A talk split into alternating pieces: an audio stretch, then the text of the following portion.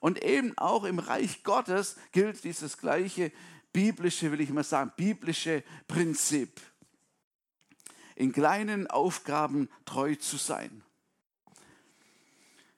Manch einer wollte gerne Leiter werden, der Leiter von irgendwelchen Gruppen.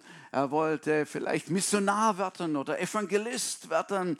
Alle möglichen Dinge packen es aber nicht, mal regelmäßig in einen Gottesdienst zu kommen oder beim Stühle stellen zu helfen oder bei kleinen Aufgaben irgendwo da zu sein. Das ist irgendwie zu wenig. Aber treu in kleinen Aufgaben äh, zu sein, das ist, was Gott möchte. Das ist, was er hineingelegt hat in jeden von uns. Und man kann vielleicht schon pauschal sagen, dass hinter allen bekannten Männern und Frauen Gottes, von denen wir gelesen haben, gehört haben, die jetzt noch gerade am Wirken sind, die äh, deren Biografie kennen, da sehen wir, dass es kleine Anfänge gegeben hat, wo Menschen, Männer und Frauen in Treue etwas in die Hand bekommen haben, treu zu sein, um dann mehr zu bekommen, mehr Verantwortung von Gott zu bekommen. Halleluja.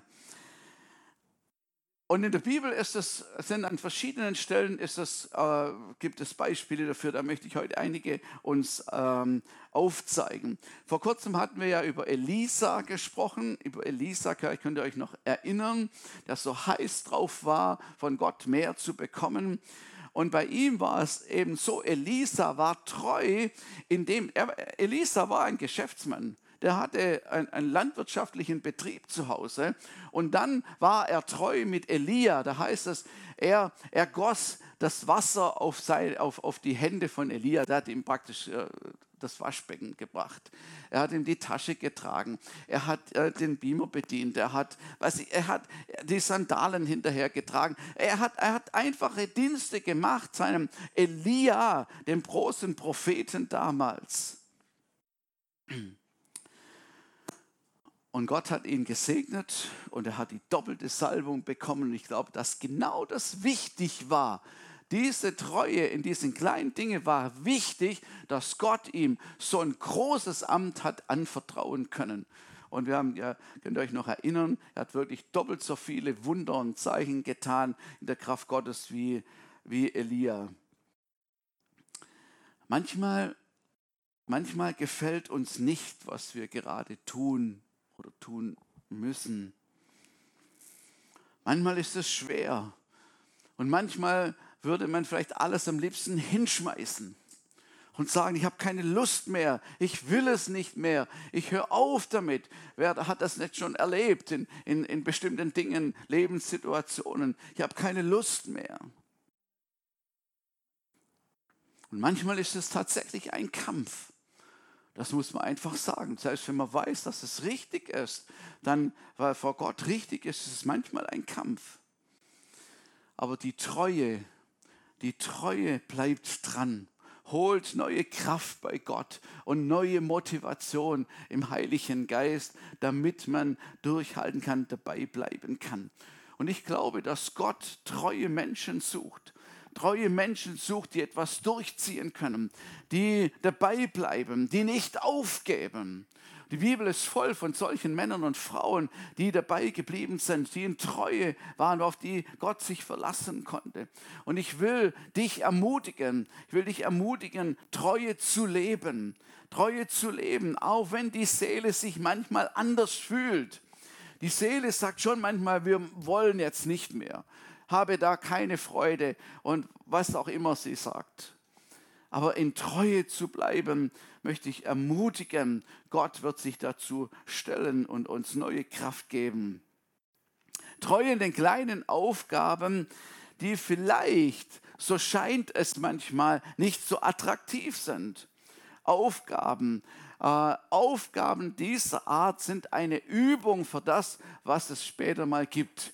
Ich habe ja im Handwerk gelernt und ein Lehrling, ein Lehrling, also heute ist es ja, heute sucht man ja nach Lehrlinge, die kriegen ja noch eine Belohnung, dass sie überhaupt kommen. Aber, aber damals war das noch ein bisschen anders. Und ein Lehrling, also der konnte eigentlich ja nichts. Also zunächst konnte er nichts. und du hast immer nur Dreck gemacht. Also ich meine, dreckige Arbeiten gemacht. Und, und, und wenn der Meister nicht, darauf, nicht das Prinzip verstanden hat, dann hat vielleicht ein Lehrling die ganze Zeit nur dreckige Arbeit gemacht und nichts gelernt. Das ist auch nicht der Sinn der Sache. Aber trotzdem ist es so gewesen, der Lehrling, er fängt ganz unten an. Im ersten Lehrjahr fängst du ganz unten, da ist der im zweiten Lehrjahr, sagt dir schon, was gemacht wird. Also ich weiß nicht, ob das heute noch so ist, aber damals war das einfach so. Aber je mehr man gelernt hat, und wenn du dann dabei geblieben bist und das richtig gemacht hast, konntest du auch Verantwortung bekommen. Ich weiß noch einmal, ich habe Elektriker gelernt. Und, und dann sollte ich eine, eine, eine Leitung an der Decke ankleben, so, so eine flache Leitung, Stegleitung, weil da ein bisschen Putz drauf kommt und so. Und dann hat der Meister gesagt, Kerzen gerade so rüber. Und ich habe mich bemüht, aber das war nicht ganz, es war nicht ganz in der Flucht, so will ich mal sagen. Äh, jedenfalls nicht, wie es hätte sein sollen anscheinend. Und dann kam der Meister und dann nahm er das Ende, wo die Lampe hinkommen sollte, und machte so tschack, und riss die ganze Leitung wieder runter. Ich soll das noch einmal machen. Es war ziemlich schwer für mich. Es war ziemlich schwer für mich, aber glaub mir, in der Zukunft waren meine Leitungen gerade. Hat man gelernt aus dieser Situation. Im Kleinen, ob das jetzt so geht oder so, ist doch egal, könnte man sagen. Nein, das musste so sein, gerade. Und dann lernt man aus den kleinen Dingen und bekommt mehr Verantwortung. Interessant ist auch noch, dass Jesus als kleine Dinge Umgang mit Geld oder Mammon bezeichnet. Also der Vers 11, dann gleich anschließend, heißt es, wenn ihr also im Umgang mit dem ungerechten Mammon nicht treu seid, seid wer wird euch dann das wahre Gut anvertrauen? Also im Grunde der biblische Umgang mit Geld bezeichnet Jesus als etwas, ich weiß nicht, ganz Geringes, etwas ganz Einfaches, die Basics ganz da unten. Und so, das sollte man fast nicht für möglich halten, weil das ist ja ein großes Thema und das ist ja nicht so einfach alles. Mit, we, mit dem, was der Herr uns anvertraut hat, das bedeutet ja auch die Finanzen und alle anderen Sachen, da hat er uns ja er hat uns befähigt, dass wir überhaupt arbeiten können, Geld verdienen können, dass wir die Möglichkeit haben. All das, das äh, muss uns ja zu Dankbarkeit an, anleiten und uns zeigen. Und, und dann sagt er, dass wir, wenn wir in diesem Geringen, was die Finanzen anbetrifft, treu sind, ähm, und richtig vor Gott handeln, dass das das Wichtige ist und dass er dann uns über mehr setzt. Also das ist ja im Zusammenhang mit den Versen vorher. Treu in der Verwaltung, treu im Zehnten zu geben, der in die Gemeinde kommt, damit Gemeinde leben kann. Äh, Opfer, Almosen, wo man Hilfe braucht und etwas weitergehen oder die Mission mit zu unterstützen und so wieder, etwas Extras. Und es stimmt, es stimmt. Also nicht alle Leute geht es gleich, aber es stimmt schon, wenn der Herr über unser Geld bestimmen darf, dann hat er uns schon ganz, oder? Also das ist so ein wichtiger Punkt in unserem Leben, Finanzen. Und dann, wenn wir ihn da Herr sein lassen, dann sind auch die anderen Sachen nicht so ein Problem. Wenn man von seinem Taschengeld schon den Zehnten für Gott geben kann, wird es auch nicht so schwierig sein, wenn man mal richtig gut verdient. Amen. Alles erprobt. Okay, jetzt habe ich noch zwei, noch zwei Beispiele aus der Bibel, die echt uns zeigen können, was das bedeutet, Treue im Geringen und was Gott damit macht oder daraus macht. Natürlich David. David ein Beispiel für Treue und wie Gott ihm mehr und mehr gab. David, ein junger Kerl, er war treu bei seinen Schafen. Er hat den Vater aufgetragen, die Schafe, Schafe zu hüten und wir kennen diese Geschichte. Und zur gleichen Zeit war Samuel, der dortige Prophet, der bekannte Prophet Samuel war unterwegs und sollte einen neuen König salben. Gott schickt ihn in das Haus Isais, also den Vater von, von David, soll er hin und dort sollte er den neuen König salben. So, er kommt in das Haus Isais und, und er sagt ihm auch, worum das es geht. Und Isai ist ganz erfreut.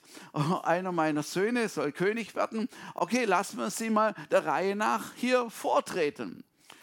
Und dann kamen sie, einer nach dem anderen kam und, und, und Samuel dachte, ja, der könnte es auch sein.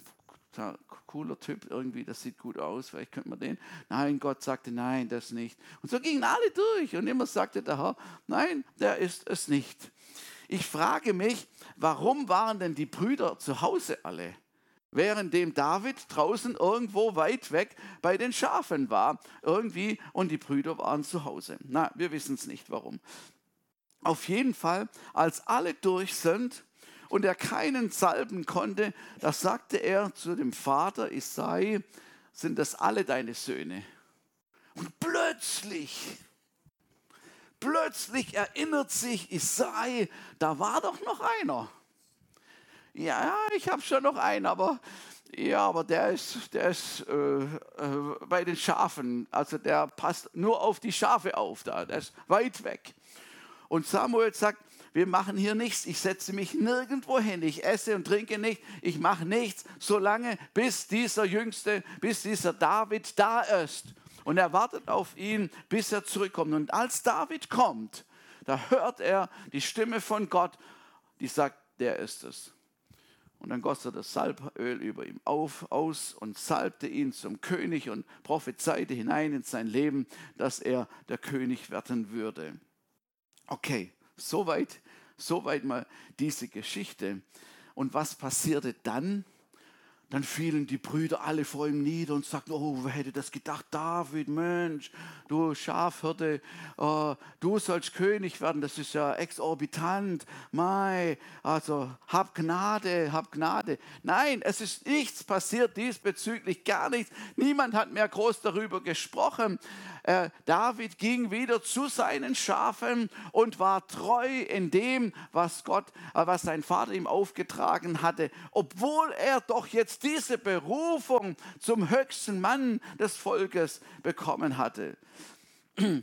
David, er war treu. Es heißt in der Bibel, dass er, dass er jedes Schaf verteidigt hatte, es aus dem, aus dem Löwenmaul herausgerissen hat, dass er alles getan hat, damit seine Schafe wohlbehalten sind. Man, da könnte man doch denken, ein Schaf mehr oder weniger. Also das gibt halt mal solche Fälle, dass äh, die gefressen werden. Aber nein, er, er, er wollte, dass alle beieinander bleiben. Er nahm diese Aufgabe des Hirtendienstes so wertvoll und so wichtig, dass er da äh, treu dabei blieb. David, er war treu auch Gott gegenüber. Und als Saul immer noch König war, aber er hinter, hinter, hinter David dann her war, dann hätte David ihn zweimal umbringen können. Und seine, seine Mitarbeiter haben gesagt, jetzt hast du gute Gelegenheit, komm, mach ihn doch fertig, dann kannst du endlich König werden. Und David, er war treu gegenüber dem, was Gott sagte. Er war treu, den Zeitpunkt abzuwarten, wo Gott, den Gott festgelegt hat und gesagt, das ist der Gesalbte von Gott, der ist es noch und ich werde mich nicht an dem vergreifen. Das ist Loyalität in höchstem Maße, obwohl er es nicht gut mit ihm gemeint hat, der Saul. Einmal war David untreu. Einmal hat er es wirklich versemmelt.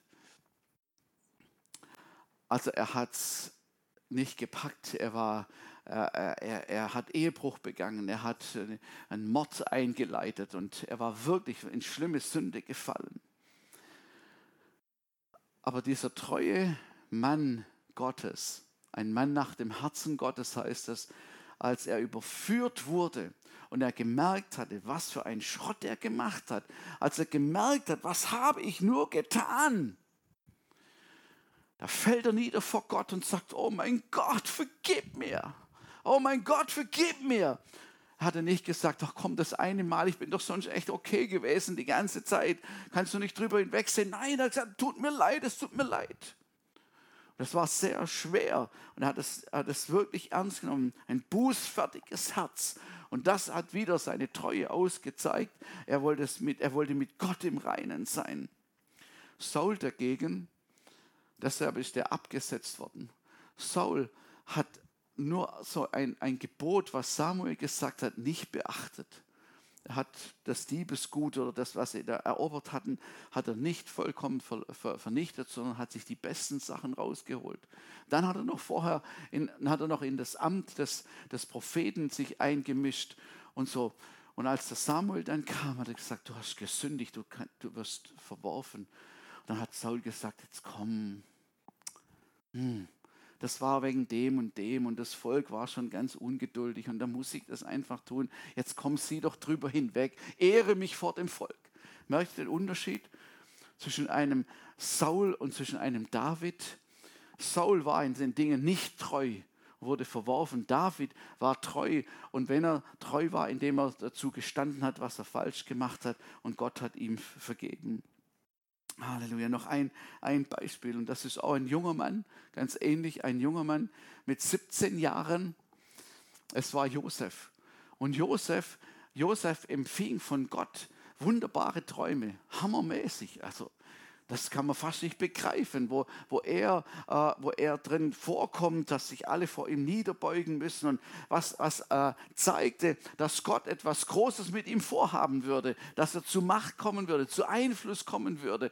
Der junge Kerl mit 17 Jahren. Gott hatte etwas mit ihm vor. Ich glaube, dass er das auch verstanden hat und dass er das auch glaubte. Also, wie das alles passieren würde, keine Ahnung, das wusste er nicht. Und er war auch ein bisschen unweise, das muss man sagen. Auch gut, er war 17 Jahre. Hallo, ihr müsst euch alle mal beugen von mir. So. Also da war ein bisschen unweise. Aber er war ein Berufener. Gott hatte ihn schon als junger, junger Mensch ausersehen für eine große Aufgabe. Aber bis es dazu kam, war er treu den Aufgaben seines Vaters.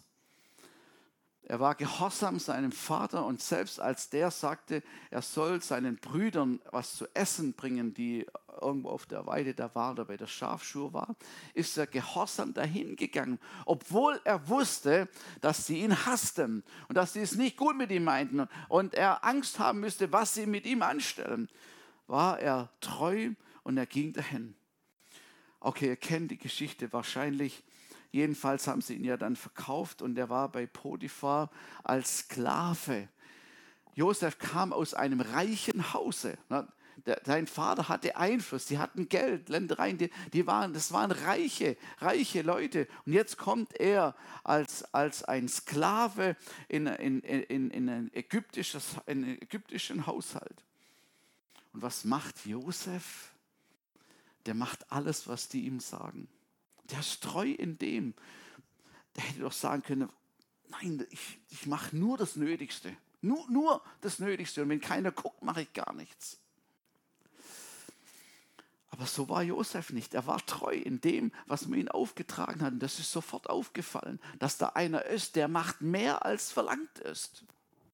Der geht die zweite Meile und dann hat man ihm mehr Verantwortung gegeben. Dann hat man ihn erhoben. Und es war wieder so, seine Treue wurde belohnt.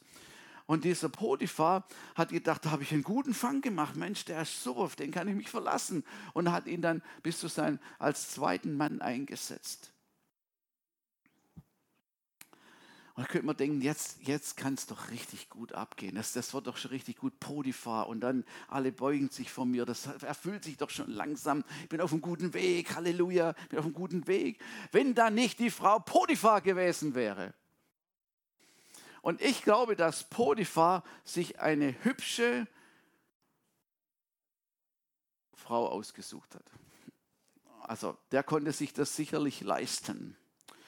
Die schicken ja da immer ihre Knechte aus und gucken dann da, wo die hübscheste Frau ist und die darf dann kommen und zur Auswahl und so.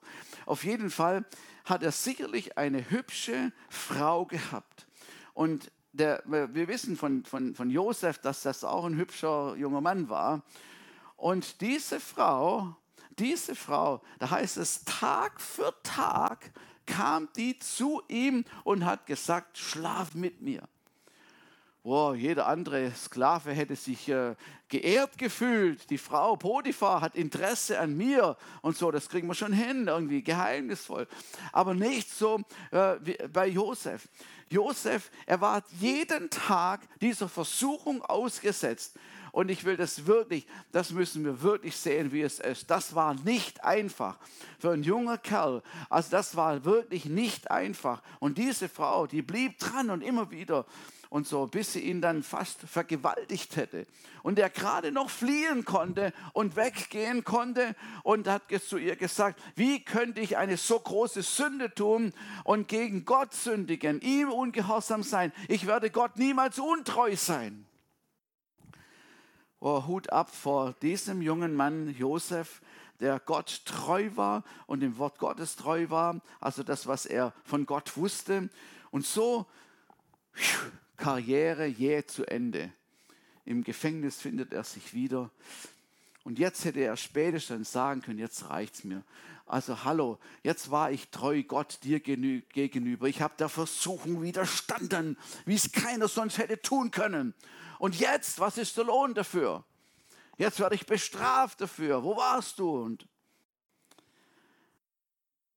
aber Josef war treu Gott gegenüber, wo immer der hingekommen ist, selbst im Gefängnis. Und hat er wieder angefangen, hat all die Sachen getan, was man ihm gesagt hat. Da hat die Latrine gereinigt oder den Kackeimer weggebracht oder was auch immer.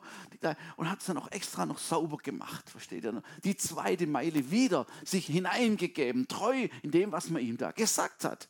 Ungewöhnlicher Mensch. Bis es dann halt so weit kam, dass er noch Chef des Gefängnisses gewesen ist. Äh, niemals studiert gehabt, ne? Gefängniswärterei. Hat er nicht studiert, aber er war auf einmal war der Leiter des Gefängnisses, nur noch der eine, der äh, war über ihm. Er diente mit Gottes Gaben, half den Menschen, ihm war nicht egal, wie es den Menschen da ging, war einfach sowas von vorbildlich in der Verantwortung vor Gott.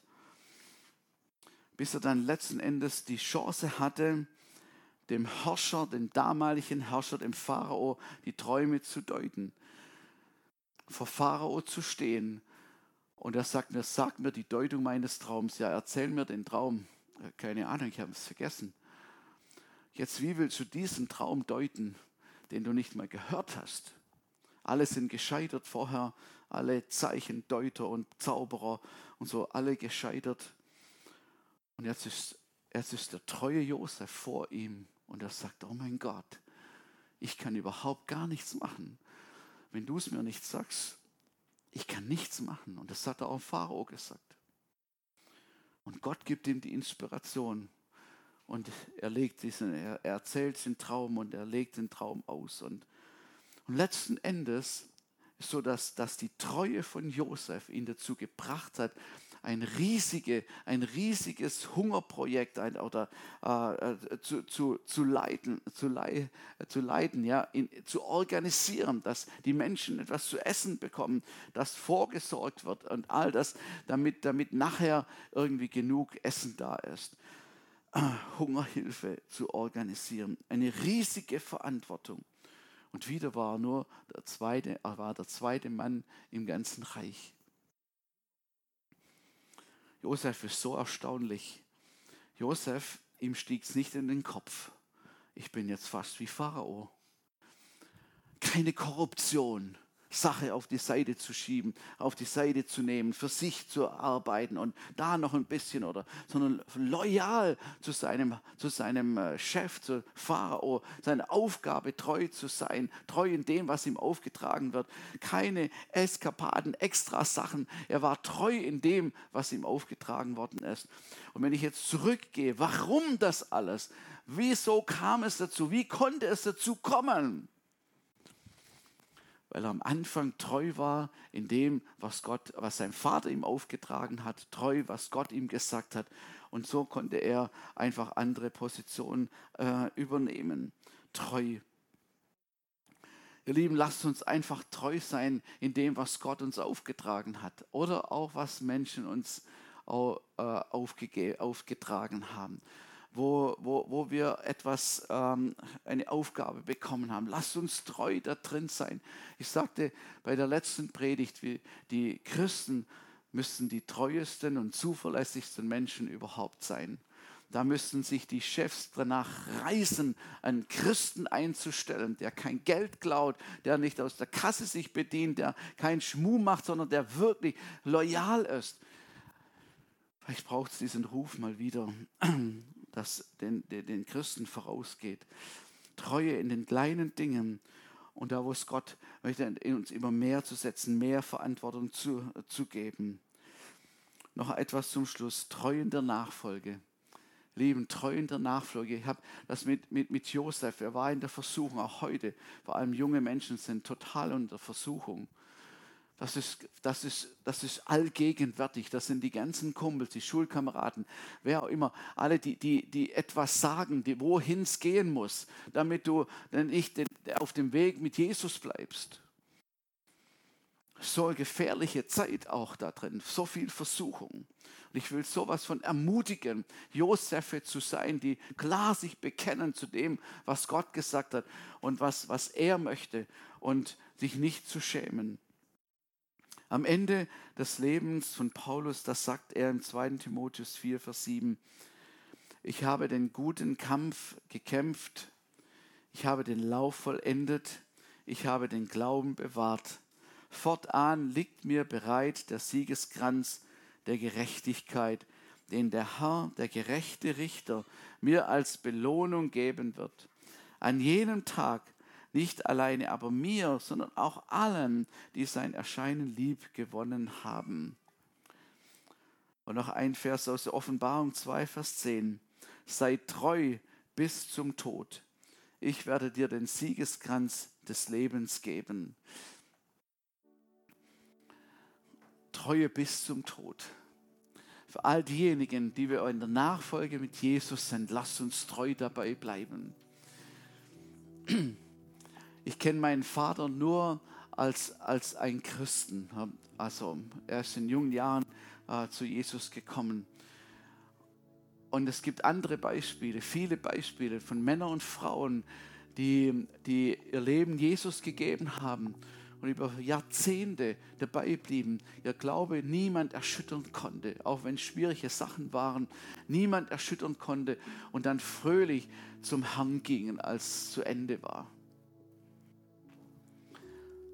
Und das ist wirklich etwas Schönes, etwas Schönes, wenn wir dabei bleiben und treu sind, bis unser Leben hier zu Ende geht oder bis Jesus wiederkommt. Das wäre auch schön wenn wir da dabei sind und dann entrückt werden mit ihm und sowieso dann bei ihm sind.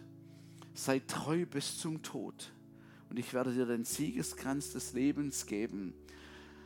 Das ist unsere Zukunft. Amen. Darauf leben wir zu. Wer etwas, äh, äh, wenn wir gemerkt haben, wie, wie wertvoll und wichtig das ist, was Gott uns gegeben hat durch Jesus, wir werden es niemals wegschmeißen. Amen. Wir werden es niemals wegschmeißen.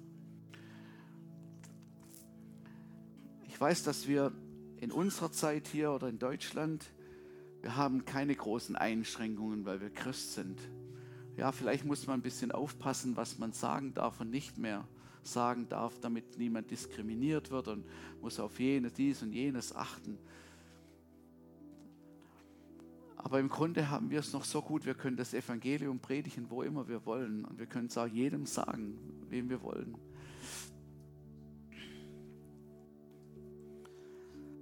Und solange das noch so ist, sollten wir einfach dankbar sein darüber und das ausnutzen. So viele Menschen zu Jesus kommen und Reich Gottes gebaut wird. Treue Menschen, treue Menschen, Gott gegenüber treue Menschen sind ein Ansporn für andere, weil sie sagen, das muss denen aber wirklich wichtig sein. Was ist das Geheimnis dahinter? Warum macht man so etwas? Also ich möchte alle ermutigen, die wir auf dem Weg mit Jesus sind, lasst uns treu dabei bleiben, bis es zu Ende geht. Und für diejenigen, die sagen, ja, ich habe ja eigentlich noch gar nicht richtig, eigentlich gar nicht wirklich begonnen, mit Jesus zu leben ja, eher noch auf der Suche oder am Prüfen oder was immer, dann ist es eine gute Gelegenheit, mit Jesus zu starten. Amen. Das ist das Beste, was man machen kann. Das ist die wichtigste Entscheidung in unserem Leben. Ich hatte auf der Zeltstadt mit einem jungen Mann gesprochen und er kommt aus einer Pfarrersfamilie und hat das von Kindheit an einfach alles so miterlebt und natürlich alles mitgemacht und mitgearbeitet und so in der Kirche. Und dann hat er gesagt, dann habe ich eine Zeit gehabt,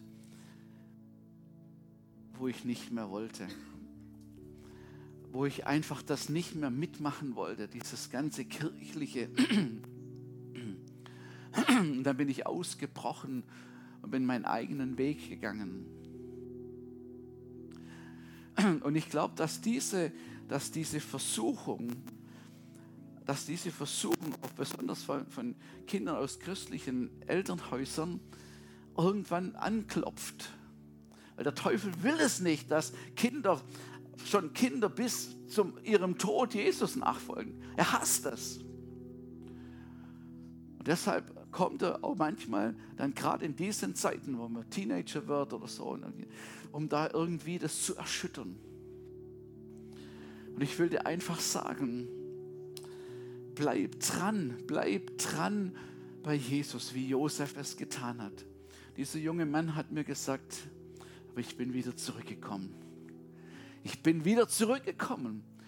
Und da wurde mir auf einmal wieder so deutlich, was Eltern in ihre Kinder hineinlegen, was sie in der Kinderstunde hören, was sie daheim am, am Esszimmertisch hören von Jesus, die Gebete, die gesprochen werden, die Geschichten, die ihnen erzählt werden, Jesus, der ihnen nahegebracht wird, das wird nicht vergeblich sein. Und irgendwann, irgendwann, der Heilige Geist wird diese Menschen erinnern. Vielleicht, wenn sie lange Zeit weg waren, aber in eine bestimmte Situation kommen und sie werden wieder erinnert an das, was sie einmal als Kind oder Jugendliche gehört haben. Der Heilige Geist wird hineinreden. Und dann beten wir dafür, dass diese Menschen wieder zurückkommen, dass alle wieder zurückkommen auf den Weg mit Jesus. Halleluja. So, also wenn du am Anfang bist oder möchtest mit Jesus gehen, ist eine gute Gelegenheit, die beste Entscheidung des Lebens. Halleluja.